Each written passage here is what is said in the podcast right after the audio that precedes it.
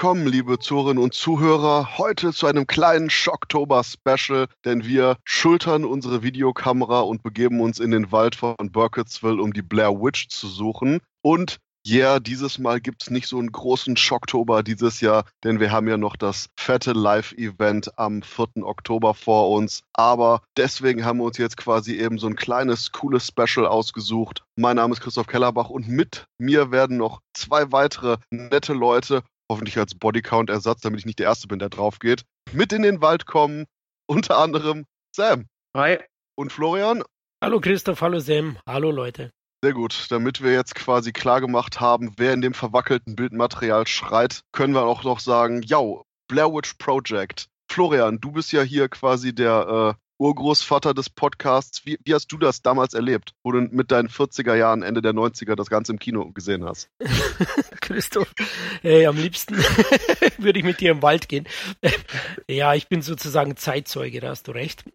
ich habe das wirklich live erlebt. Nein, so alt war ich noch nicht. Ich war schon volljährig, ich hatte Internet. Es war ja die Zeit, wo es noch diese schneckenlangsamen Modems gab, die 56K Modems, wo Blair Witch 99 rauskam. Also zumindest hatte ich so ein Teil. Und das Internet hat gerade so Einzug in die Kinderzimmer, Wohnzimmer gefunden. Und äh, das Ding war schon ein riesen Hype damals, ein richtiges Internetphänomen. Ja, man kann von Fake News sprechen, wie man den Film zuvor eben verkauft hat, weil man hat sich wirklich die Frage gestellt, ist das jetzt echt, ist es nicht echt? Das haben sie sehr, sehr gut aufgebaut, zumal es eigentlich so der erste Film war, wo sie es so in der Richtung mit Internet-Einbindung ähm, so gemacht haben. Und deswegen habe ich mich auch sehr gefreut auf den Film im Kino. Also ich wollte den unbedingt sehen, diese dokumentarischen Aufnahmen, was ist mit den Jungs passiert. Und ähm, ähm, ich weiß noch, der Film hat mich damals wirklich schockiert. Okay, Sam, du so als Jüngster in der Runde und derjenige vor allen Dingen, der die wunderbare Arbeit gemacht hat und quasi das gesamte Thema recherchiert hat.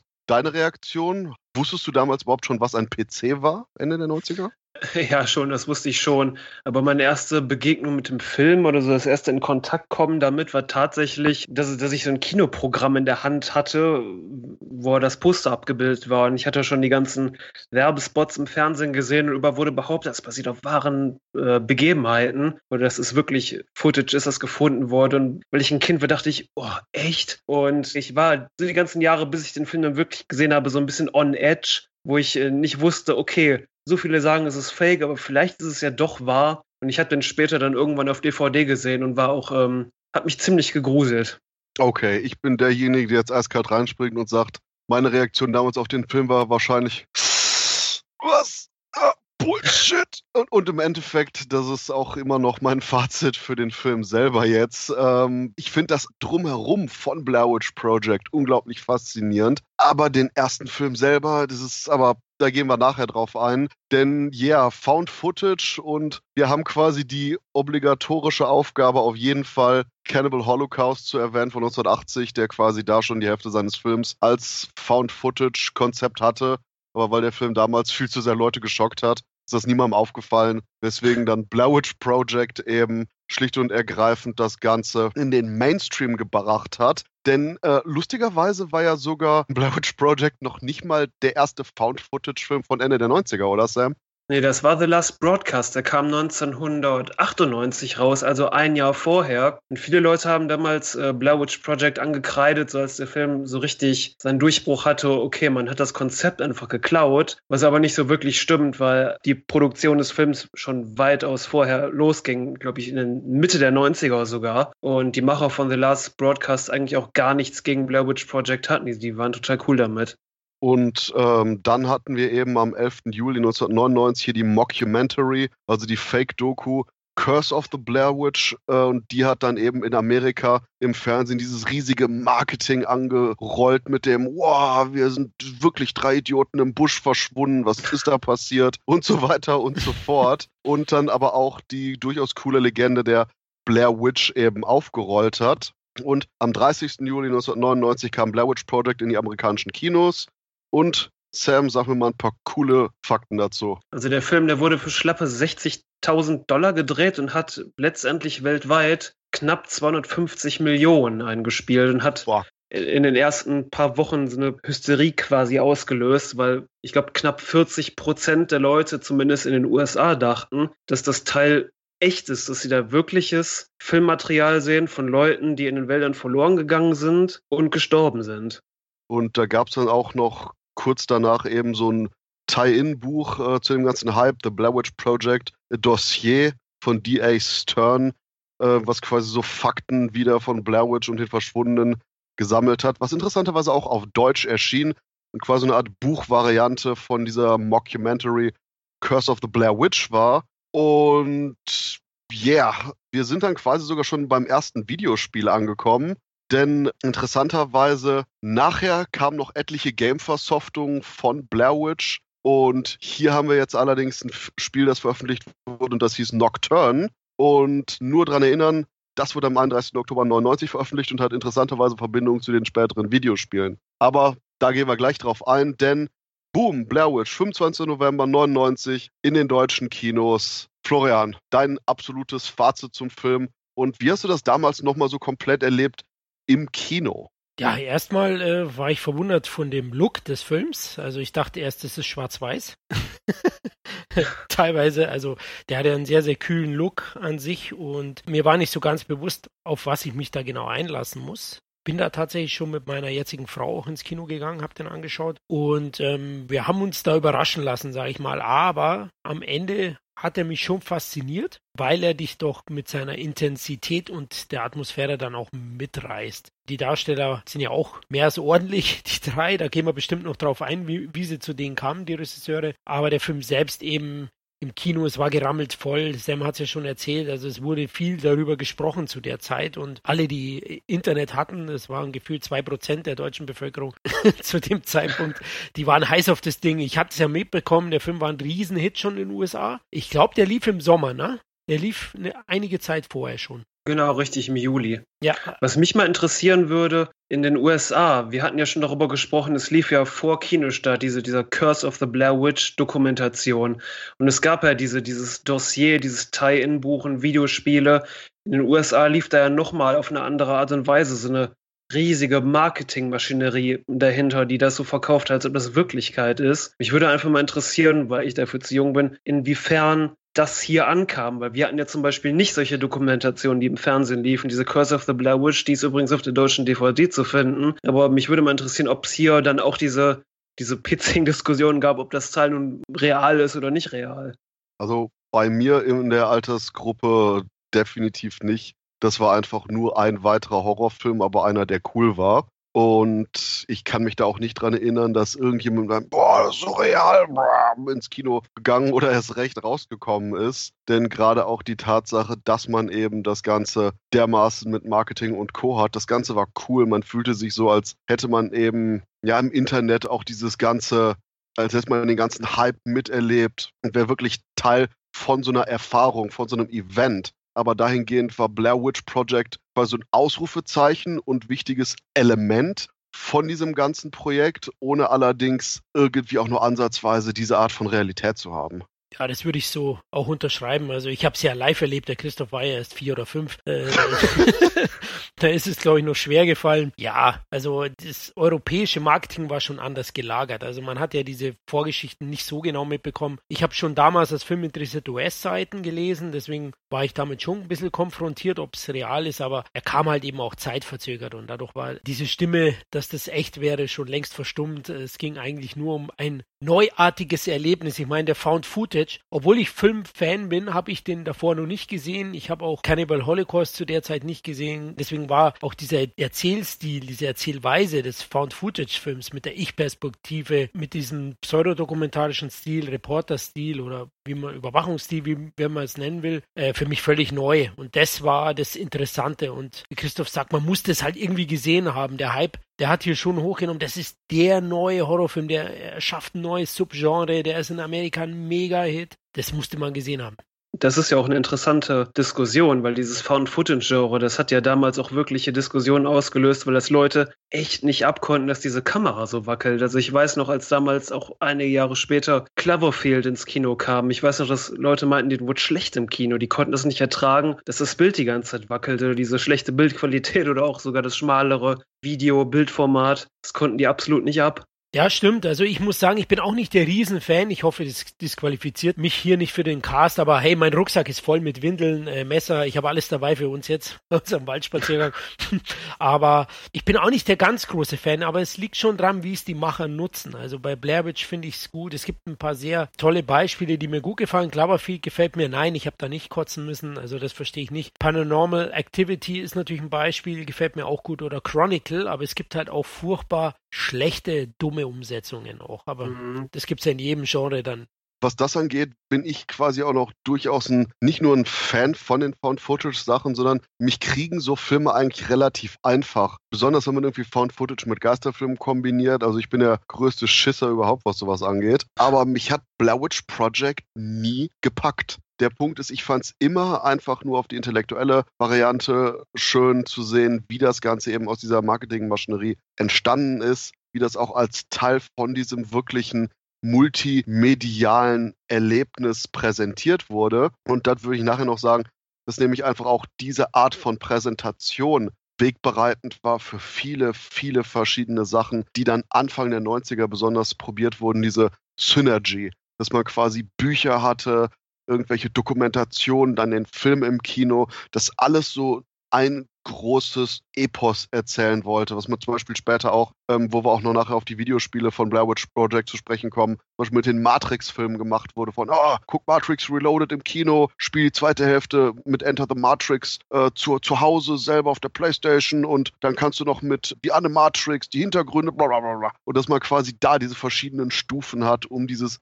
große Erlebnis zu haben. Das ist oftmals dadurch, dass es eben so aufgebrochen ist und nicht wirklich zusammen serviert wird, schwerer heutzutage noch nachzuvollziehen. Deswegen ist es schön eben, dass, wie Sam sagte, die Dokumentation von Blair Witch Project auch wirklich auf der Disk drauf ist. Aber das wäre wirklich so ein Teil, wo Blair Witch Project am besten in so einer Art Rucksack verkauft werden sollte mit diesem Blair Witch Project Dossier, am besten mit einer VS-Kassette mit der Doku und dann auch eben mit dem Film an sich, damit man dieses Erlebnis so hat.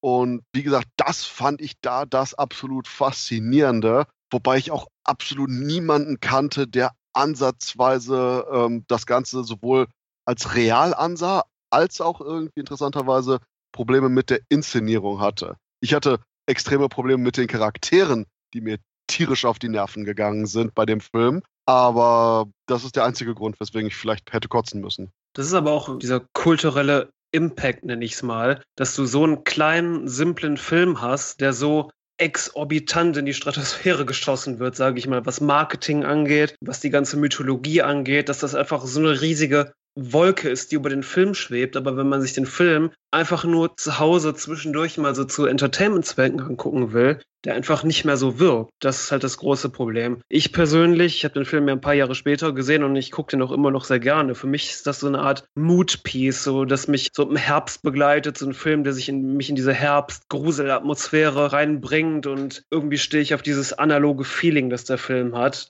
So diese, diese Lo-Fi-Optik. Das ist also der Grund, warum ich den Film persönlich noch sehr mag, aber ich kann absolut verstehen, dass auch gerade in heutigen Zeiten, wo man schon ganz andere Found-Footage-Filme hinter sich hat, die schon ein bisschen, sag ich mal, ein bisschen mehr auf die Kacke gehauen haben als Blair Witch, dessen Anspruch ja wirklich war, real zu sein, nicht zu sehr zu übertreiben, dass man da heutzutage sagt, okay, warum gucke ich mir das noch an, wenn es eigentlich eher so ein Ding ist, das schon quasi ins Museum gehört. Ja, also ich würde auch sagen so, also filmhistorisch ist der Film definitiv wichtig, weil allein mit dem kalkulierten Spiel mit den Medien, wie er es damals gemacht hat und der Wahrnehmung von den Zuschauern, auch vor allem in den USA. Ne? Das ist klar. Wir haben es ja gerade gesagt, hier hat diese gezielte Zuschauermanipulation nicht ganz so gut funktioniert. Hier hat man eben einfach ein Erlebnis draus gemacht, wie es Christoph gesagt hat, den neuen heißen Scheiß sozusagen. Und ich verstehe auch, also da gebe ich dir auch recht, heutzutage, wenn du den jetzt heute jemanden zeigst, der den ersten Mal sieht, ohne dieses ganze Hintergrundrauschen, der wird enttäuscht sein, denke ich, von dem Film am Ende, weil der hat natürlich auch so inszenatorisch, das gehört zum Found Footage Footage und der erzeugt eine gute Atmosphäre, habe ich auch schon gesagt, aber der hat auch ein paar Elemente, wo er aus heutiger Sicht einfach doch auch veraltet wirkt, zumal halt Found Footage schon stark äh, ausgetreten wurde von weiteren großen Produktionen. Und äh, deswegen finde ich ihn filmhistorisch sehr, sehr interessant. Ich mag ihn, er hat mich auch wirklich verängstigt, also es war nicht, dass ich schockiert war, weil er ausgeschaut hat wie schwarz-weiß, sondern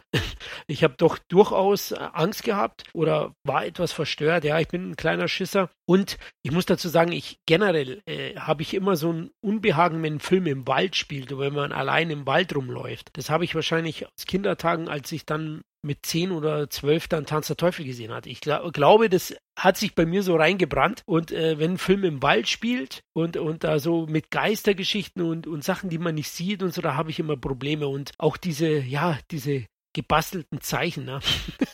die haben mich echt verängstigt. Die sind da einfach vorm Zelt gewesen. Also es gibt so Elemente, also ehrlich, ich fand ihn damals schon recht creepy.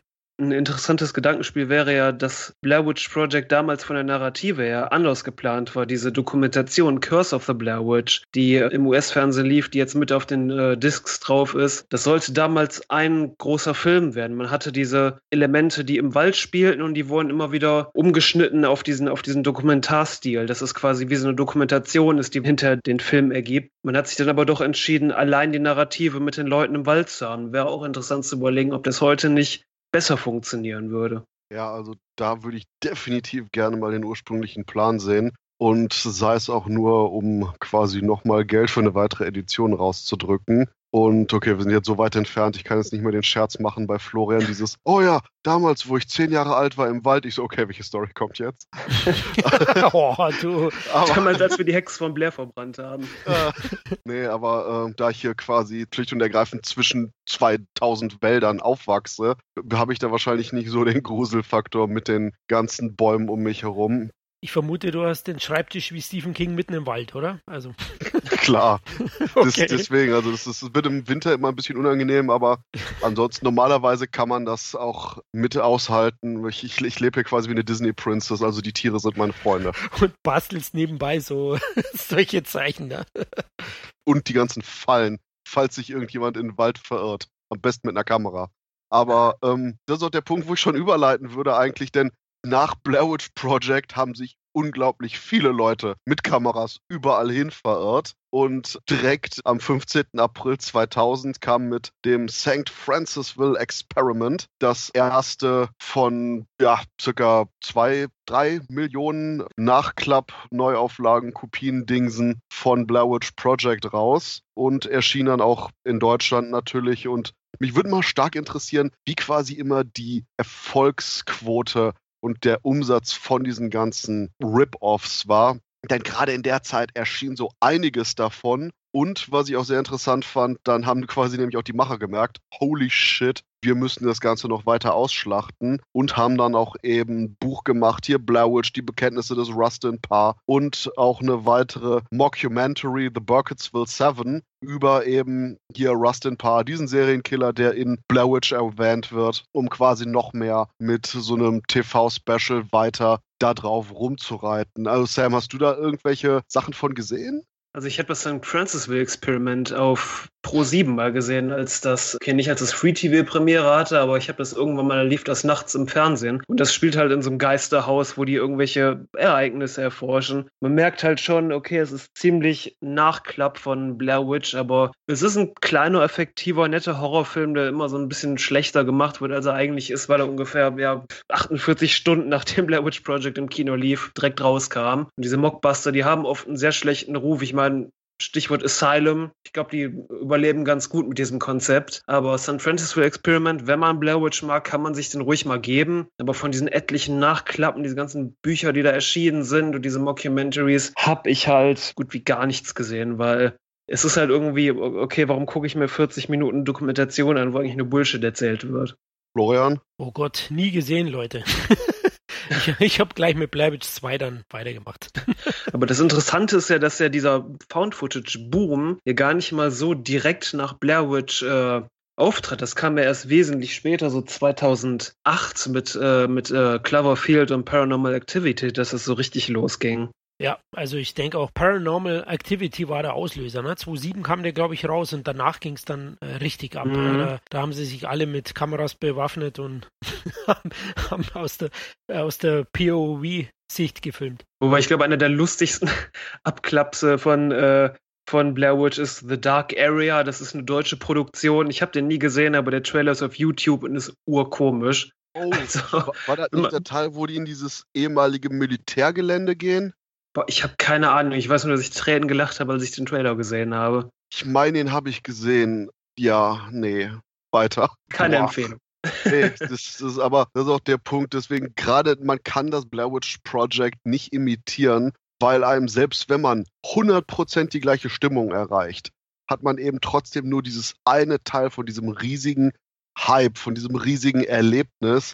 Und ich denke, das war auch das Problem, was dann eben einfach nur Teil 2 den absolut vor den Füßen gezogen hat. Denn die wollten unbedingt eine Fortsetzung, so schnell es geht, in die Kinos ballern und haben dann sogar am 22. Oktober 2000 ebenfalls so eine Fake-Doku namens Shadow of the Blair Witch im amerikanischen Fernsehen ausgestrahlt und die dann die Mordserie aufbaute, die eben bei Blair Witch 2 zu sehen war. Problem allerdings, Blair Witch 2 war ein ganz normaler Film. Und dann haben die auch noch so ein typisches Tie-In-Buch wieder von Autor D.A. Stern mit dafür veröffentlicht und Wow, ja, ähm, Blair Witch 2 wird sicherlich ein großes Thema, aber Sam, gib uns noch mal ein paar coole Stichpunkte, Fakten zu dem amerikanischen Kinostart. Also bei Blair Witch 2 hatten die Macher von Teil 1 ursprünglich ein Prequel angedacht, auf das das Studio aber nicht wirklich Lust hatte. Die wollten halt ein Sequel. Und man hat Joe Berlinger, einen Regisseur, an Bord geholt, der bisher auch schon Erfahrung im, im Dokumentarbereich hatte. Und der hat den dann einige Ideen gepitcht, die er so geil fand, hat den Film dann für die produziert und gedreht. Und Blair Witch 2 wird oft als Flop angesehen, weil der wirklich wenig Geld eingespielt hat, aber immer noch genug, um äh, sein Budget von 15 Millionen wieder einzuspielen. 15 Millionen hat er gekostet, hat aber am ersten Wochenende in den USA gerade mal 3 Millionen eingespielt und nachdem der komplett aus den Kinos raus war, weltweit hat er insgesamt nur 47 Millionen Dollar eingespielt. Oh, das ist nicht so stark. Ich meine, der erste 140 Millionen USA, weltweit 250, hast du gesagt, glaube ich, in Deutschland 1,4 mhm. Millionen Zuschauer. Äh. Ja, wenn du überlegst, am, Teil 1 am ersten Wochenende 29 Millionen, Teil 2 3. Äh. Oh ja, das ist, das ist wirklich schwach, was ich teilweise gar nicht verstehen kann. Ich mag Teil 2 tatsächlich. Ich auch. Oh. Ja, Dito. hey, das gibt's ja gar nicht. Also ich dachte, ich bin hier heute der Außenseiter und ihr lässt mich im Wald stehen in der Ecke, aber anscheinend habe ich Glück gehabt. Keine Sorge, wir lassen dich ohnehin im Wald in der Ecke stehen, aber nicht des, aus diesem Grund. okay. Ihr wartet noch ein wenig, bis so ein Haus kommt, ne? Alles klar. Das große Problem bei Teil 2 war nämlich, dass Joe Berlinger gesagt hat, hier, hier ist mein Film. Und dann hat eben das Studio Artisan Entertainment gesagt, hm, das schneiden wir komplett um, da packen wir neue Handlungsszenen rein, die keinen Sinn ergeben, packen da extra Gore- und Splatter-Szenen rein, die komplett konträr zur eigentlichen Stimmung laufen, setzen das Ganze einfach nur mit den Szenen quasi in den Computer, drücken einmal auf Shuffle und das, was nachher irgendwie nachher ausgeschissen wird, packen wir mit einem auch noch weniger passenden Soundtrack, als du haben wolltest, in die Lichtspielhäuser. Surprise! Oh und ja, das ist nämlich das große Problem und da ein absoluter Hinweis auf das sehr coole Video Exploring Blair Witch 2 von Good Bad Flicks auf YouTube der sehr schön und pointiert die gesamten Änderungen und auch ursprünglichen Visionen von Blair Witch 2 niederlegt und dann einfach auch sagt, hey Leute, eigentlich wäre nämlich die ursprüngliche Version ganz interessant gewesen, da man den Streifen eben eher als so eine Art satirischen und vor allen Dingen ruhigen Meta-Kommentar auf den Erfolg des ersten Streifens hin konzipiert hatte. Und das meiner Meinung nach auch ein sehr cleveres Teil war, weil man dadurch immer noch mehr von diesem Hype und auch von der Verarbeitung des ganzen Event-Charakters, wo dann die Leute wirklich irgendwo in den Busch gefahren sind, um quasi ihre eigene blödsinnige Blair Witch-Tour zu machen, mit in den Film eingearbeitet hätte man hat diese Elemente immer noch im eigentlichen Variante, die nachher im Kino lief. Aber trotzdem ist einfach nur da der Punkt, dass unglaublich viel vom Studio verwässert wurde und es noch wirklich eine Schande ist, dass die Ursprungsfassung nicht einfach veröffentlicht wurde. Denn ganz im Ernst, das wäre so einfach gewesen, da damals irgendwie eine DVD Special Edition oder was auch immer draus zu machen. Denn man hat ja die unvergewaltigte Fassung, bevor Artisan eben quasi selber die Messer gewetzt hat. Also ich muss sagen, ich mag Blair Witch 2 dennoch. Es ist zwar sehr schade, dass wir immer noch nicht die Originalfassung zu sehen bekommen haben, die ich natürlich auch sehr gerne sehen würde, weil es, das Problem ist, ich bin auch davon überzeugt, wir werden die auch niemals sehen, weil Blair Witch 2 halt so ein Film ist, auf den sehr gerne, sag ich mal, geschissen wird, weil, ähm, halt, weil sich das Studio halt dafür entschieden hat, dass man die weniger, sag ich mal, intellektuelle Route einschlägt und quasi so, so einen Hau drauf-Film herausbringen wollte. Es ging ja sogar so weit, dass Joe Burlinger noch zwei Wochen vor irgendwelche Szenen äh, was sich hinterm Haus im Wald gedreht hat, irgendwelche Gore-Szenen damit reingepackt hat. Nichtsdestotrotz mag ich Blair Witch 2, weil er ähnlich wie Teil 1 so eine Art Zeitkapsel ist. Man hat halt diese Marilyn Manson Rock-Songs. Ich mag die Optik, ich mag die Atmosphäre. Allerdings kann ich auch schon verstehen, wenn Leute damit nicht klarkommen. Mich hat er nämlich als Kind zum Beispiel auch ziemlich verwirrt, gerade wegen diesen ganzen Umschnitten, gerade wegen dieser eigenartigen Erzählweise, dass immer wieder hin und her geswitcht wird und was ist jetzt real und was ist nicht real. Inzwischen ist natürlich klar, worauf der Film hinaus wollte. Aber wie gesagt, auch wenn ich ihn mag, die Originalfassung würde ich gerne sehen, aber ich bin nicht davon überzeugt, dass wir die jemals zu Gesicht bekommen werden. Ja, also Blair 2 hm, würde ich euch beiden fast zustimmen. Äh, ich bin eigentlich auch ja, Fan ist vielleicht übertrieben, aber ich mag den auch sehr gerne, wie ich am Anfang schon gesagt habe. Ich finde insgesamt, dass der Film die Handlung des Vorgängers durchaus smart einbaut und ein paar gute dramaturgische Kniffe bietet. Und das gefällt mir. Die Optik finde ich auch gut. Die unverbrauchten Darsteller gefallen mir. Ich finde, sie haben schon so einen kleinen Wink in Richtung Teen Horror, der dann in mhm. den 2000ern äh, groß hochkam. Die Darsteller gehen in diese Richtung. Hat schon hin und wieder so eine Schwäche. Ich finde auch durch das Switchen, wie Sam gesagt hat, eben mit was ist real, was ist nicht real, verliert man so ein bisschen die Verbindung zu den Figuren hin und wieder. Also ich, ich finde, das packt mich da nicht immer. Ähm, ein bisschen überrascht bin ich auch über den Gore-Effekt. Wir haben über eins nicht geredet, aber der zeigt so gut wie gar nichts. Ja. Der ist, glaube ich, FSK 12 bis heute und Bleibisch 2 FSK 18, ne? Oder 16? Ja. 18. Ab, ab FSK 18 Wobei ich jetzt einfach mal eiskalt sage, wird man den heute wahrscheinlich nochmal vorlegen, kann ich mir nicht vorstellen, dass er jenseits was von der 16er Freigabe kriegen würde. Ja, ja, auf jeden Fall, ja, da hast du recht, klar. Aber ich meine, jetzt so zum Vergleich sieht man auch hier, die Gore-Effekte und so sind schon ordentlich und da gibt es dann schon auch die eine oder andere Blutszene. Trotzdem insgesamt als Film finde ich den gelungen und schaue ihn tatsächlich am öftersten von allen Blair-Witch-Filmen. Und Artisan, sollst du das hören? Wir brauchen den Director's Cut. Unbedingt, ja. Was ich gut finde, ist, dass man halt bei Teil 2 auch dann gesagt hat, okay, wir machen einen richtigen Film, weil es ist natürlich Quatsch, den auch als Adaption zu verkaufen von irgendeiner realen Mordserie, die es aufgrund des Blair Witch Films gegeben hat. Aber ich finde, das hätte noch weniger funktioniert, hätte man jetzt nochmal einen Found-Footage-Film gemacht, weil das hätte irgendwie faul gewirkt. Und es gab ja schon einen Anspruch davon, was Cleveres abzuliefern. Also immerhin das. Und es scheint auch noch immer ein bisschen durch. Man hat natürlich äh, die Studio-Stimmelfassung, die aber trotzdem noch ganz gut funktioniert. Wobei, das ist genau der Punkt, wo ich äh, noch meine Lieblingsstory von Cannibal Holocaust erzählen muss, der quasi was ähnliches gemacht hat und nämlich die Personen, die in dem Found-Footage-Material umgebracht wurden, haben mehr Geld bekommen und sollten, ich glaube, etwa für sechs Monate oder sogar zwölf Monate abtauchen, damit man das verkaufen konnte als, ja Leute, das war real. Nur, dass quasi dann Regisseur Ruggero Deodato vor Gericht gestellt worden ist von, yo, Dude, du hast die umgebracht. Und er so, oh, fuck. Das Problem ist, die war teilweise so gut abgetaucht, dass er die nicht direkt ans Telefon bekommen hat. Deswegen er dann erstmal so ein paar Tage echt geschwitzt hat, bis sie alle wieder aufgetaucht sind und das Gericht gemerkt hat, oh ja, shit, die waren ja doch nicht wirklich tot. Und ich sag mal so, sowas ähnliches wäre eigentlich ganz lustig gewesen für Blair Witch 2, aber wahrscheinlich wäre das sogar die letzte Phase gewesen vor der ultimativen digitalen Überwachung, die wir heutzutage haben, dass man so im Jahr 2000 durchaus noch abtauchen konnte, bevor man jetzt quasi durch die ganzen, wie, wie ist das, durch die ganzen digitalen Chips in den Geldstreifen geortet werden kann oder so eine Scheiße. Sowas ähnliches gab es ja auch noch beim ersten Blair Witch, als äh, die Familien der drei Kids, die da verschwunden sind, Beileidskarten bekommen haben, dass ihr Kind verschwunden ist.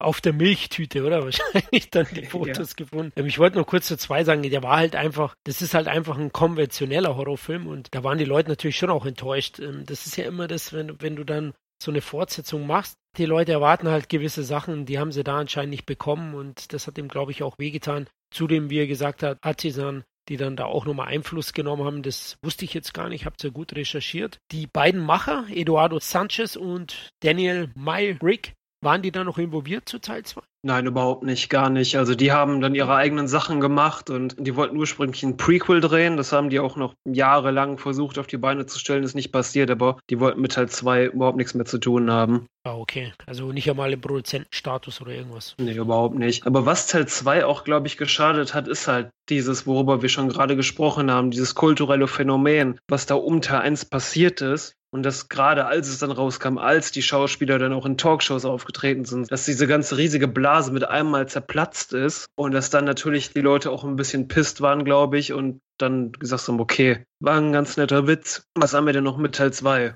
Das ist ein guter Punkt. Ich kann mir jetzt gut vorstellen, wie sie in, in der US-Fassung von Bitte melde dich dann die drei vorstellen. ja.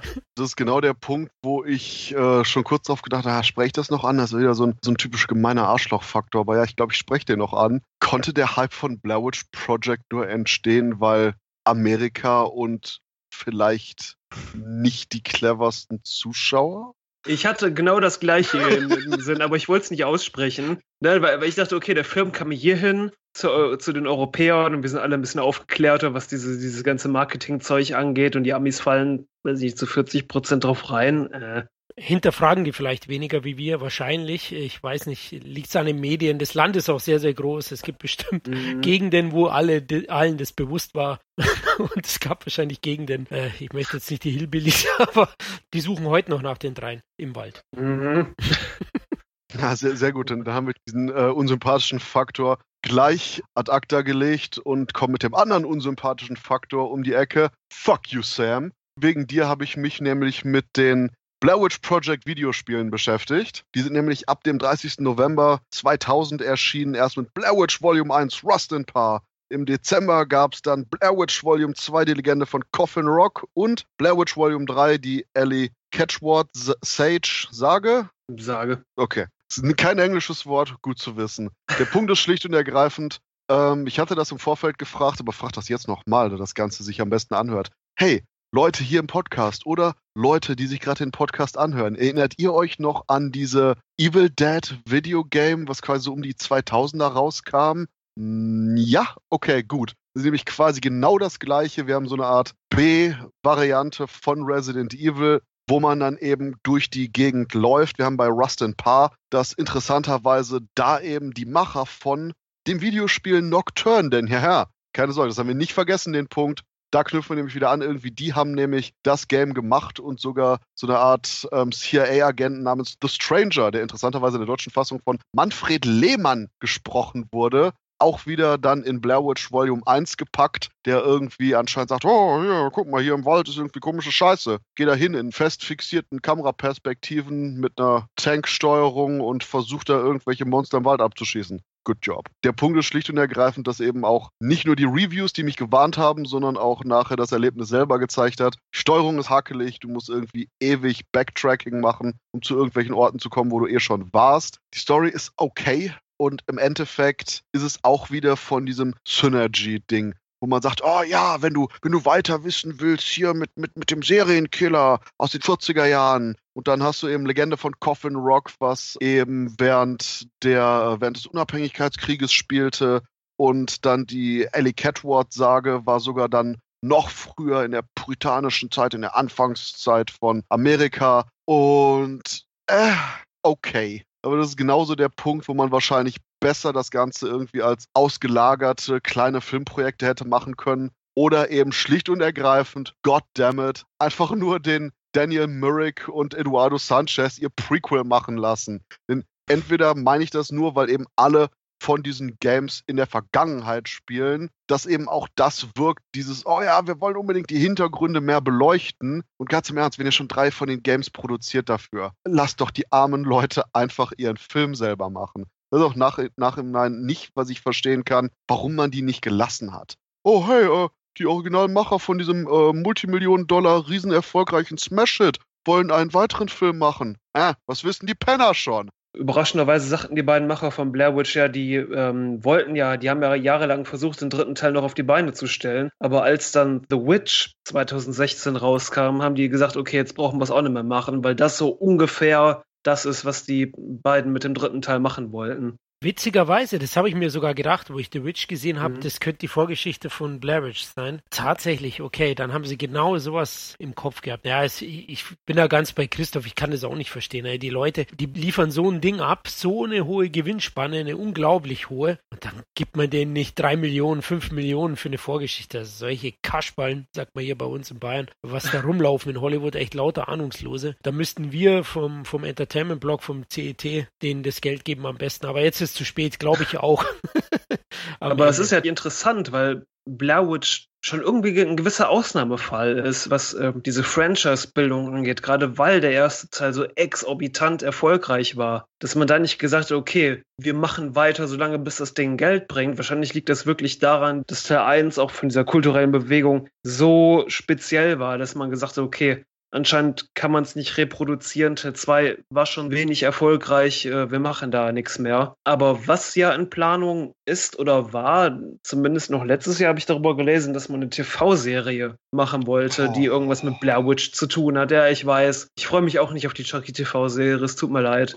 auf jeden Fall ist das ähm, auf jeden Fall ist eine Blair Witch-Serie irgendwo im Hintergrund in der Mache und ich bin mal gespannt, was man daraus machen will. Ich kann mir das ganz gut als äh, Episoden-Horror-Serie vorstellen, als so eine Art Anthology, wo man jedes Mal eine neue Geschichte erzählt, die mit der Mythologie zusammenhängt. Wer weiß, was das gibt. Nachher stehen so einfach nur 50 Leute am Ende in der Ecke, weil einfach nur jede Folge damit endet, dass irgendjemand sich dazu stellt. Und die Frage ist, wer muss am Ende den Keks essen? Okay, sorry. Ja. Irgendwann hängt dann die Hexe so ein Schild ans Haus wegen Überfüllung geschlossen. der war gut. Ach, ich wollte noch mal sagen, wegen, wegen dem Franchise, dass das nicht so groß wurde. Ich glaube auch von den Machern war die Erwartungshaltung mit den Einspielergebnissen nach Teil 1 einfach zu hoch auch. Also mhm. das war doch bewusst, dass das nicht mehr so ein Erfolg werden könnte, weil zu der Zeit haben eben viele Amerikaner, wie du es vorhin gesagt hast, Sam, den Drops wirklich gelutscht, also geglaubt, dass das so ist. Die haben sich, glaube ich, schon verarscht gefühlt. Das ist halt eben bei Paranormal Activity anders gewesen. Da hat ja, ich weiß nicht, wie viel Fortsetzungen? 50? Sechs. okay, nur sechs. 60. also da hat es besser funktioniert, aber es hat mich auch gewundert. Also ihr Geld nicht bekommen, dass das Franchise nicht anders ausgebaut wurde, weil ich glaube, mit schmalem Budget hätte man da immer bloß gemacht. Aber es ist ja auch, es spiegelt ja auch auf interessante Art und Weise den Zeitgeist wieder, weil heutzutage kann man sich das überhaupt nicht mehr vorstellen, dass, okay, wir hatten halt diese Paranormal Activity Filme, diese Endlosreihe jetzt hinter sich, aber damals in den 2000ern, Horrorfilme waren ja nicht mehr wirklich groß, sage ich mal. Also es kam 2000 kam dann Final Destination raus, aber das war ja dann auch noch eine etwas andere Richtung. Die 2000er, die markieren ja auch so ein bisschen, sage ich mal, den Tod des Slasher Revivals in den 90ern. Und gerade da gab es ja auch nicht wirklich Fortsetzungen. Da maximal ist man bei Scream 3 angelangt, aber mehr kam dann da ja auch nicht. Und gerade damals gab es wahrscheinlich noch nicht dieses extreme Franchise-Denken, so wie es heute ist. Heute wird das undenkbar, wenn so ein Film wie Blair Witch heute rauskommen würde. Ich glaube, wir wären schon bei Teil 5 angekommen. Jetzt könnte ich einen Seitenhieb natürlich hauen. 2000 kam da nicht Halloween Resurrection raus? Ein Meisterwerk ohnesgleichen. Hm, Don't you shit on that movie. Ganz im Ernst. Okay. ich, ich, musste schon viel zu sehr über mich ergehen lassen bei unserem eigenen. Oh ja, und hört euch die gesamten Schocktober Halloween Casts an, Leute. Genau, bei, bei dem musste ich schon einfach viel zu sehr über mich ergehen lassen, dass alle diesen Film nicht mögen. Er ist immer noch so unterhaltsam. So, Nein, aber Halloween Resurrection kam 2001 raus. Das ist, äh, okay, okay. War neben dem 11. September das andere Schlimmste, was in dem Jahr passiert ist. ui, ui, ui. Jetzt. Wobei, ganz im Ernst, wir haben doch im Endeffekt gerade da die ultimativen Franchise-Sachen eben nach Blair Witch gehabt. Erst hatten wir Saw, der dann einfach ab 2004 jährlich in Serie gegangen ist und dann sprichwörtlich vom Erfolg her abgelöst wurde von Paranormal Activity ab eben 2007 und dann interessanterweise genau der Punkt war, wo nämlich Paranormal Activity 2 2010 Saw 7 extrem in den Arsch getreten hat und seinerseits ab dem Zeitpunkt seinen jährlichen Verschleiß angesetzt hat. Was bei Paranormal Activity deutlich schneller ging als bei Saw. Wobei interessanterweise bei Paranormal Activity zumindest der Typ, der den ersten Film gemacht hat, gut weiter als Producer Credit dabei war. Keine Ahnung, wie viel der wirklich gemacht hat. Aber zumindest da, ob es jetzt eben Saw war oder auch Paranormal Activity, da waren eben noch viel mehr die Macher des ersten Teils in die weiteren Fortsetzungen involviert. Ich hoffe mal, dass es jetzt vielleicht eine Sache, die man wirklich gelernt hat, dadurch, wie sehr man die armen Schweine, die eben Blair Witch Project gemacht hat, nachher abgefuckt hat. Aber wissen wir auch nicht. Und interessanterweise ist dann, würde ich persönlich sagen, durch die Paranormal Activity, Found Footage, alle rennen mit irgendeiner Digitalkamera durch überall. Ich meine, wir hatten irgendwie Dinosaur Project, wir hatten da Dinos, wir hatten irgendwie The Bay mit irgendwelchen Parasiten, wir hatten Chernobyl Diaries, was quasi Chernobyl Hills Have Ice war und so weiter und so fort. Trollhunter war super. Tro Trollhunter war saugeil. Und dann hatten wir schlicht und ergreifend, würde ich sogar sagen, aus diesem Trend, dass sich dann eben ein weiterer Film kreativ betitelt Blair Witch ergeben hat. Wobei der kreative Titel war ja noch nicht der ursprünglich kreative Titel, oder Sam? Nee, ursprünglich ähm, wurde ein Trailer von Lionsgate veröffentlicht, der einfach nur The Woods hieß. Oh, und keiner wusste, oh. was The Woods war. Das kam einfach aus dem Nichts. Okay, hier ist irgendein Horrorfilm, The Woods. Irgendwelche Leute rennen durch den Wald schreiend in den Wäldern. Ich habe schon Angst. Damals, als ich zehn war, in den Wäldern, oh mein Gott. Sie haben mich. Ja. Und eigentlich gab es auch keinen wirklich interessanten Draw, sage ich mal, zu dem Film, außer dass er von Adam Wingard, der den sehr guten The Guest gedreht hat. Aber ansonsten hatten auch schon irgendwelche Leute vermutet, okay, das sieht aus wie ein Blair Witch Rip-Off. Und irgendwann ein paar Monate später, ich glaube zwei Monate später, wurde dann bekannt gegeben, dass The Woods eigentlich Blair Witch 3 ist. Eine direkte Fortsetzung zum ersten Teil, wo sich der Bruder von Heather Donahue, warum auch immer, in dem Glauben ist, dass sie noch irgendwo in den Wäldern herumläuft und er sie suchen möchte. Ja, und der Film, der kam dann auch am 16. September in die Kinos und ist genauso abgestürzt wie der zweite Teil.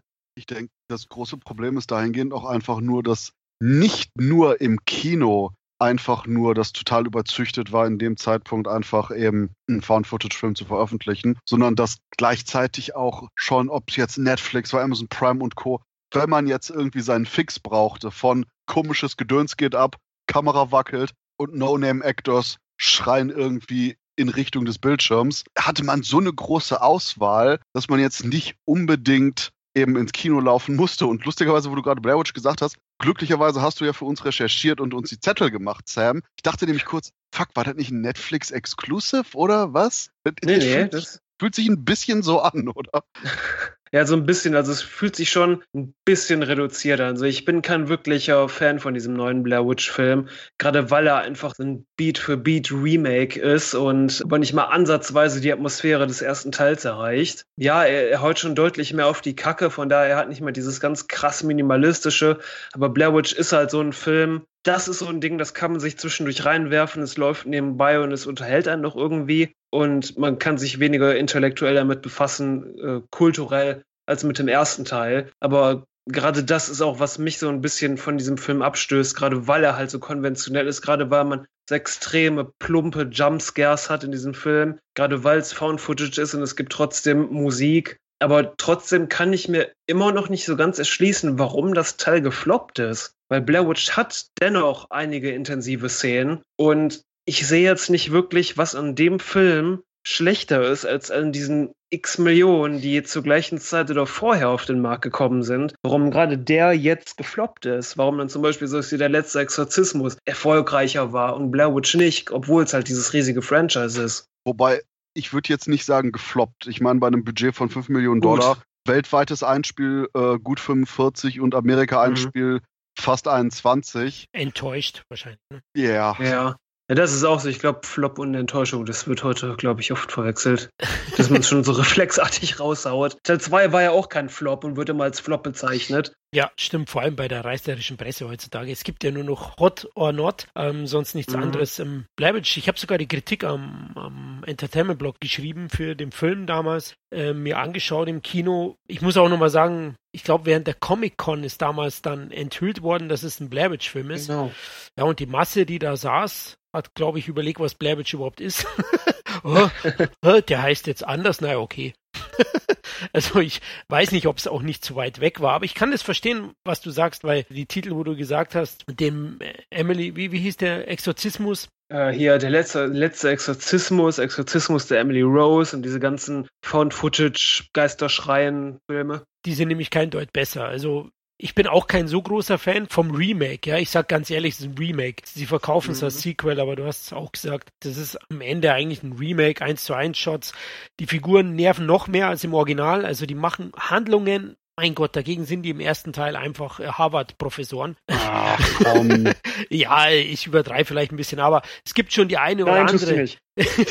da knirscht im ganzen Wald, einer verschwindet nach dem anderen, der andere, ich gehe jetzt in den Busch und pissen. Ja, aber es ist ja nicht mal das, weißt du, die sind in der größten Notlage ever, weißt du, der ganze Wald ist hinter denen her und Ja, die, genau. die sind gestresst bis zum Ende und trotzdem schleichen sich nach wie vor Figuren von hinten aneinander ran und machen Bah! ja, Wo ich genau. denke so, what? Genau, und dann tauchen andere auch wieder auf. Ne? Im Haus gibt's dann ein großes äh, Zusammenverbinden. Das fand ich eigentlich übrigens auch recht intensiv im Haus. Das, fand Das ich stimmt, gerade die Szene unten im Keller, wo die durch diesen Tunnel kriecht, war, boah, ich kann das überhaupt nicht haben. Ja, also da gab's schon ein paar Gänsehautmomente leichter. Mhm. Ähm, trotzdem finde ich, drückt dieser Digital-Look, ja, die haben ja, die haben ja Drohnen dabei und die sind ja voll Mhm. ausgestattet. Also äh, mit Google Earth sehen sie alles und das finde ich, drückt auf die Atmosphäre und auf die Stimmung des Ja. Films. Ja, definitiv. Da ist der erste einfach dreckiger, äh, für mich authentisch wirkender. Das hat mich gestört und Es klingt bei mir auch ein bisschen komisch, aber es ist halt, es ist, das ist so ähnlich wie beim Poltergeist-Remake, als dieses kleine Mädchen vor dem Fernseher sitzt und mit diesen Geistern spricht. Es funktioniert im alten Film, als es dieser alte Röhrenfernseher ist, aber es funktioniert irgendwie nicht beim neuen Film, beim Remake, wo es irgendwie so ein Flachbildfernseher ist. Ich, ich weiß auch nicht, woran es liegt, aber irgendwie funktioniert es gar nicht bei mir, wenn es irgendwie zu kristallklar, neu und perfekt ist. Ja, aber ich würde trotzdem sagen, insgesamt ist das ein solider Horror-Thriller und wer dann eben Blair Witch mag, dem was abgewinnen kann, der kann den auch problemlos anschauen. Ich gehe sogar so weit und äh, zwirbel jetzt meinen Bart und setze meine Hipsterbrille auf. Wenigstens war Blair Witch nicht so scheiße langweilig wie Blair Witch Project. Also, d- das, ist, das ist einfach. Ja, ich weiß, das ist, das ist einfach nur mein Punkt. Ich meine, ja klar, alle, alle Figuren sind dämlich, aber also auch hier bei Blair Witch Project, ich hab die Karte in den Wald geworfen, weil die eh nichts bringt. Shut the fuck up, Idiot. Und du hast genau die gleiche Gruppe von mundatmenden Vollidioten auch in Teil 3, aber wenigstens da hast du ein paar ähm, Ideen.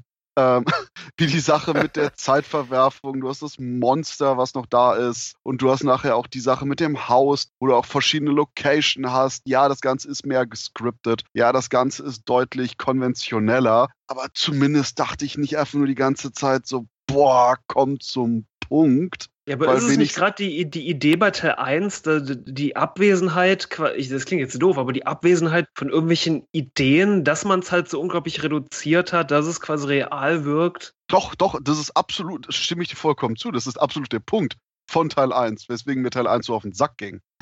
Okay, du findest, findest ihn halt schlecht aufgrund des Konzepts. Okay, der Film selbst. Der Punkt ist aber auch eben, der, wo ich nochmal dazu zu sprechen komme, zu eben generell Blair Witch Project. Für mich ist der einfach nur, der erste Film, eben ein Teil von einem Puzzle. Wenn man damals mit dabei war und das alles miterlebt hat und die Doku und den Hype und bla und dann den Film gesehen hat, dann hattest du auch eben diese Vorarbeit und wie Sam auch sagte, mit dem ursprünglichen Plan, dass man eben auch eigentlich die Doku-Szenen eigentlich im Film haben wollte, um dem ganzen Kontext zu geben, aber das dann nur noch weiter reduziert hat. Und genau das ist der Punkt, den du da vielleicht einmal in tausend Jahren wirklich erreichen konntest mit einem Film als dieses absolute Event-Kino. Nur schlicht und ergreifend, das funktioniert heute kaum mehr. Das sind die ganzen traurigen Penner, die immer mit, oh, wir, wir haben da eine Webseries zu. Okay, das interessiert keine Sau. Das ist so nach dem Motto, oh, wir, wir haben, wir, wir, wir Mhm. erklären, wir klären hier und da irgendwelche Plotholes in Webseries. Schön. Guckt niemand. Und dann hat man eben einfach hier bei Blair Witch, dass das Ganze konventioneller ist von eben der Story, die präsentiert wird und auch vom Personal, das du halt in den Wald schickst. Und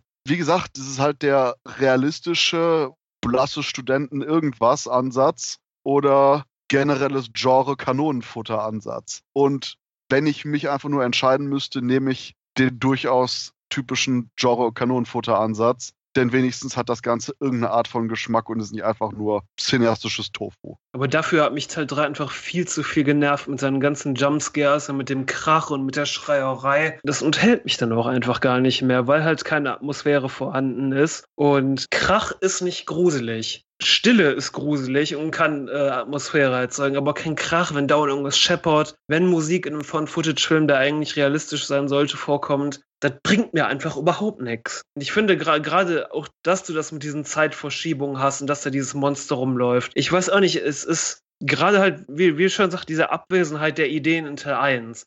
Diese Abwesenheit eines Konzepts, dass du quasi nur dieses zusammengestückelte Found-Footage-Ding hast. Das macht Teil 1 halt für mich aus und das erzeugt auch eine gewisse Atmosphäre. Aber gerade weil Teil 3 halt schon so konventionell wirkt, und du, du kannst halt nicht Teil 3 gucken und dabei nicht an Teil 1 denken. Das, das ist auch noch eins meiner Probleme. Dass ich halt immer nur sehe, okay, es ist genau wie Teil 1, nur irgendwie ein bisschen heruntergedummt. Genau. Deswegen hätte ich auch jetzt am Ende gesagt, das ist für mich ein Remake. Ich gebe es zu, ich habe meiner Kritik erst Remake geschrieben und später gemerkt, es ist ein Sequel. ähm, aber ich finde auch mit zunehmender Laufzeit überdreht der so. Ja, und äh, da ist mir das Zurückgefahrene vom ersten auch lieber. Aber klar, wenn man keinen von den Teilen gesehen hat, sagen wir jetzt mal ein aktueller, jugendlicher, mutiger Typ, der sich was sucht für, den, für die Halloween-Nacht, dann ist wahrscheinlich Blair Witch von 2016 die bessere Wahl, schätze ich. Ja, naja, müssen wir jetzt nicht unbedingt eigentlich aussuchen, was der dann irgendwie auf seinem Handy guckt. Illegal. Nein. Nee, aber ich denke, der große Punkt ist und das, die große Tragik von Blair Witch Project ist einfach nur, dass wahrscheinlich alles, was du auf Blair Witch Project selber aufbauen könntest, einfach nur versagen kann, weil du eben diesen Zeitpunkt in der Geschichte nicht wieder rekreieren kannst. Weswegen die Idee von einem Prequel das Beste gewesen wäre, was man hätte machen können, um eben quasi weiterhin die Mythologie und die Aspekte des Originalfilms noch anzufeuern, mit weiteren Themen und auch eben Mysterien zu versehen. Und das ist auch eben dieses einfach nur The Road Not Taken, dass man diese Chance nicht genommen hat. Denn alles, was man eben drauf setzt, kann niemals daran kommen. Es sei denn, du machst halt sowas wie Teil 2 sowas eher satirisches, etwas, was so ein bisschen auf einer Metaebene arbeitet. Aber wie gesagt, das hat man ja auch quasi dann so halb, sag ich mal, im Sand gesetzt. Über Blair Witch 2 wird ja viel geschimpft, obwohl er eigentlich nicht so schlecht ist. Interessanterweise, sowas wie Blair Witch 2 würde ich eher schon fast heute erwarten, dass das rauskommt. Sowas wie Teil 3, das ist ja quasi einfach ein Remake-Rip-Off von Teil 1. Das hätte ich eigentlich damals erwartet, dass man es direkt nach Teil 1 raushaut. Vor allem aufgrund des Regisseurs, ne? Also Wingard mhm. ist durchaus talentiert. Also da hätte ich auch etwas mehr erwartet. Aber okay, ich habe es ja gesagt, solider Film, aber mehr halt nicht. Naja, da sollten wir uns definitiv lieber Your Next anschauen als Blair Witch. Äh. Was? Habe ich da näher gehört? Ja, dann lieber Blair Witch. Oh. aber hey, ich bin, was Jumpscares angeht, ich, ich bin der Typ, der The Nun mochte. Von daher, was weiß ich schon. Hast du Angst vor Nonnen vielleicht? nee, aber ich, ich, ich, ich habe generell Spaß an diesem pulpigen, Groschenromanartigen, aktuellen Geisterkino, wo einfach nur irgendwelche Viecher kommen, du hast 80 Minuten Unterhaltung, irgendwas macht und fertig. Und ja, das, das war's dann halt eben. Und das hat Blair Witch durchaus mit dabei. Und wenn man quasi die ersten 30 Minuten durch hat, die ersten Idioten irgendwie im Wald versumpfen und dann einfach auch die Spannung steigt, habe ich da einfach nur viel, viel mehr Spaß mit, als bei der reduzierten und nur im intellektuellen Kontext der damaligen Aufführung für mich interessanten ersten Variante. Okay, ja. Ich sage ja, bei mir ist es, ist es die grundsätzliche Angst vorm Wald, die mich immer wieder zu diesen Filmen treibt. Ich muss auch sagen, bei meiner Generation war es durchaus in, eine Waldtapete zu haben. Das hatte ein Freund von mir. Was? Eine, eine Tapete. Ja, also eine Tapete, die einfach einen Wald widerspiegelt, ja. Also wie im Foto, ja. Und äh, ein Freund von mir hat das gehabt, ne? sein Kinderzimmer komplett alle Wände tapeziert und du hast gedacht, du liegst im Wald. Also da war ich auch das kenne ich noch aus dem Haus meiner Großeltern. Ah, kennst du es auch, ja. Also, da habe ich einmal übernachtet, ah, nie wieder. Leute, nie, ne. ich ich habe schon gedacht, jetzt kommen gleich die Äste und machen was. Aber gut. Ja, kannst du zumindest die ganzen Wände abklopfen, damit du die äh, geheime Tür findest, hinter der das schalldicht isolierte Zimmer liegt. Mhm. Halleluja. nee, aber ganz im Ernst, boah, wer, wer, zum Teufel tapeziert seine kompletten Wände mit irgendwelchen Wäldern? Boah. Damals hat man das gern gemacht, also gut. gut, dass die Zeit vorbei ist und das ist meine Überleitung zu, ja, yeah, die Blair Witch Zeit ist vorbei, oder? Äh, deswegen meine letzte Frage wäre, ist das Franchise ist mehr oder weniger tot? Ziemlich. Also ich bin mal gespannt, was das mit dieser TV-Serie wird. Aber ansonsten, glaube ich, kommt da auch nicht mehr viel raus. Ja, ich denke auch, dass es mehr als tot ist. Vielleicht wird es irgendwann wieder aufgegriffen. Man kennt es ja nach ein paar Jahren. Auf Netflix. Auf Netflix, genau. War das nicht schon The Retail? Ja, war der nicht sehr ähnlich? War kein Found Footage, aber ging in die Richtung. Ähm, weiß nicht, ob ihr den gesehen habt. Ähm, nee, den habe ich nicht gesehen. The Ritual. Ach, The Ritual. Okay, gut. Ihr hört schon, Leute, ich mein Englisch ist very good. Ähm, Dein Sauerkraut-Akzent. ja, scheinbar, ja. Der kommt mir immer wieder in die Quere. Ja, der ist, der ist ganz gelungen und der geht auch ein bisschen in die Richtung auf jeden Fall. Also erinnert immer wieder dran. Ist ja auch eine Netflix-Produktion gewesen. Aber ich denke, Serie klingt noch am realistischsten, dass das umgesetzt wird. Was Waldhorror angeht, es kommt demnächst auch von. Ich habe den Film nicht gesehen, The Black Coat's Daughter. Der Typ bringt einen neuen Film raus, der ist Gretel und Hänsel. Und der Trailer sieht ziemlich atmosphärisch und verrückt aus. Ja, es, es geht, ja. I'm sorry. Aber der Trailer sieht trotzdem cool und atmosphärisch aus und ziemlich verrückt. Also ich bin sehr gespannt darauf. Ja, wenn, wenn man auf Wald steht, kann man vielleicht auch Mandy gucken. Da geht es ja auch gut mhm. ab dann mit Nick Cage. Also gibt schon einige Titel. Naja, ich bleib dann definitiv bei äh, Insidious, Conjuring und Co. Also das ist dahingehend mein Spaß gerade. Die Teile brauchen zwar nicht irgendwie die 95.000 Spin-offs, die zwischendurch produziert werden, aber yeah, bevor ich dann irgendwie noch, noch mal eine Runde in den Burkittsville Wald mache, gucke ich mir doch lieber noch mal die Insidious-Reihe an. Sehr gut, sehr gut. Die Bei, mag ich aber auch. Ich auch. Also ich finde die sau, sau stark. Also da habe ich schon mit Freunden auch diskutiert, die nicht so gut finden. Ich finde die ja stärker als Conjuring. Ne? Also ich mag die richtig gern. Dito. Ah. oh also ich finde Conjuring 2 schon ziemlich geil. Ja, ich also auch. Den finde ich auch besser ja. als den ersten Teil. Mhm. Aber ich weiß nicht, Insidious hat mich damals dermaßen gruseltechnisch aus den Socken gehauen, weil es halt so ruhig und oldschool und creepy war. Da dachte ich so, oh Gott, das ist überhaupt nochmal ein Horrorfilm schafft, mich so zu verängstigen. Und äh, wie gesagt, ich bin da auch definitiv bei euch. Insidious ist super. Okay, ich notiere mir hier gerade äh, Conjuring versus Insidious Cast. ja. Wobei Conjuring, oh mein Gott, wer, wer, weiß, wie viel Ableger das Franchise noch bekommt. Ne? Alle. Alle, der Schaukelstuhl. ja, wenn man Tom glauben darf, Annabelle 3 habe ich noch nicht gesehen, aber da mhm. soll es gefühlt 20 neue Monster geben, wo man auch Spin-offs drehen könnte. Ja, The Crooked Man und äh, da weiß ich nicht was. geil drauf auf The Crooked Man und ich ärgere mich echt, dass ich Annabelle 3 verpasst habe, weil da sind so viele gute Kritiken gewesen von Leuten, denen ich dahingehend halbwegs vertraue. Doch. Aber ist das irgendwie so, so, so, so, so ein Trend? Man bringt erst so einen beschissenen Film raus und die Fortsetzung wird aber besser, weil das ist gleich wie bei Uja, Ouija, da war ja der erste Teil auch wohl kacke und dann hat äh, Mike Flanagan einen zweiten Teil gemacht und der war plötzlich super. Wobei der Punkt ist, ich habe Ouija, Ouija 1, Ouija, Ouija, Ouija. Wuju, Wuju. Ich, ich glaube, ich glaub, das Ganze ist politisch nicht korrekt von den Geräuschen, die wir machen. Fühlt sich falsch an. Aber äh, ja, ich habe den ersten gesehen und wow, der war, der war fucking terrible. Obwohl das gab es früher schon mit, dass die Fortsetzungen besser waren, zum Beispiel die Dracula-Reihe, ne? Also mit Jared Butler der erste und dann die Fortsetzung mit Rodger Hauer und Co. die wurden immer besser.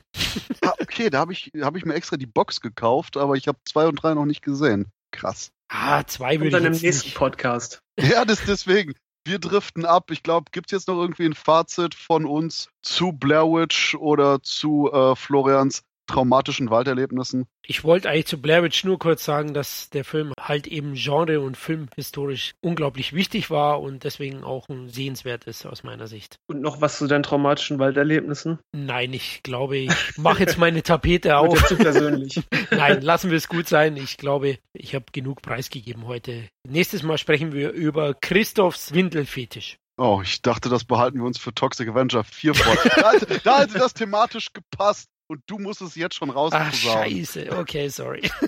okay, aber Leute, das war's für uns. Wir driften ab in den Burkittsville Wald und ja, falls wir irgendwo äh, in der Ecke stehen, einfach ansprechen oder dazustellen. Das wird sicherlich ein schöner Abend. In dem Sinne, äh, vielen Dank fürs Zuhören und bis zum nächsten Mal. Ciao, ciao. Ciao. Ciao.